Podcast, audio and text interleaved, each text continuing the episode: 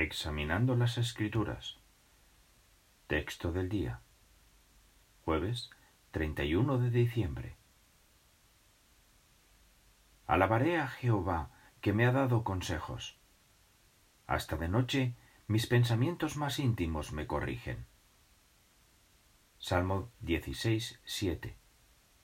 Traducción del Nuevo Mundo, versión nueva. Como Jehová es un buen padre y nos ama, a veces nos corrige.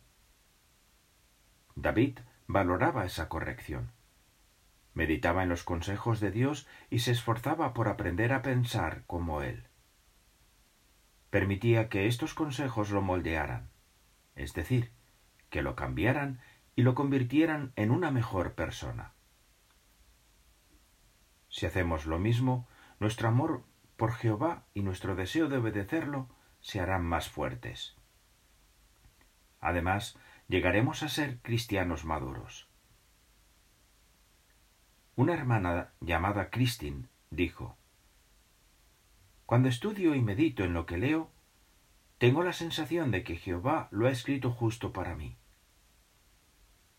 Si somos personas espirituales, Jehová nos dará el conocimiento y la perspicacia que necesitemos para ver el mundo y su futuro como Él los ve. Lo hará porque quiere que sepamos lo que es importante en la vida, que tomemos buenas decisiones y que no le tengamos miedo al futuro. El profeta Isaías dijo que Jehová protegerá a los que se apoyan por completo en Él y les dará una paz constante.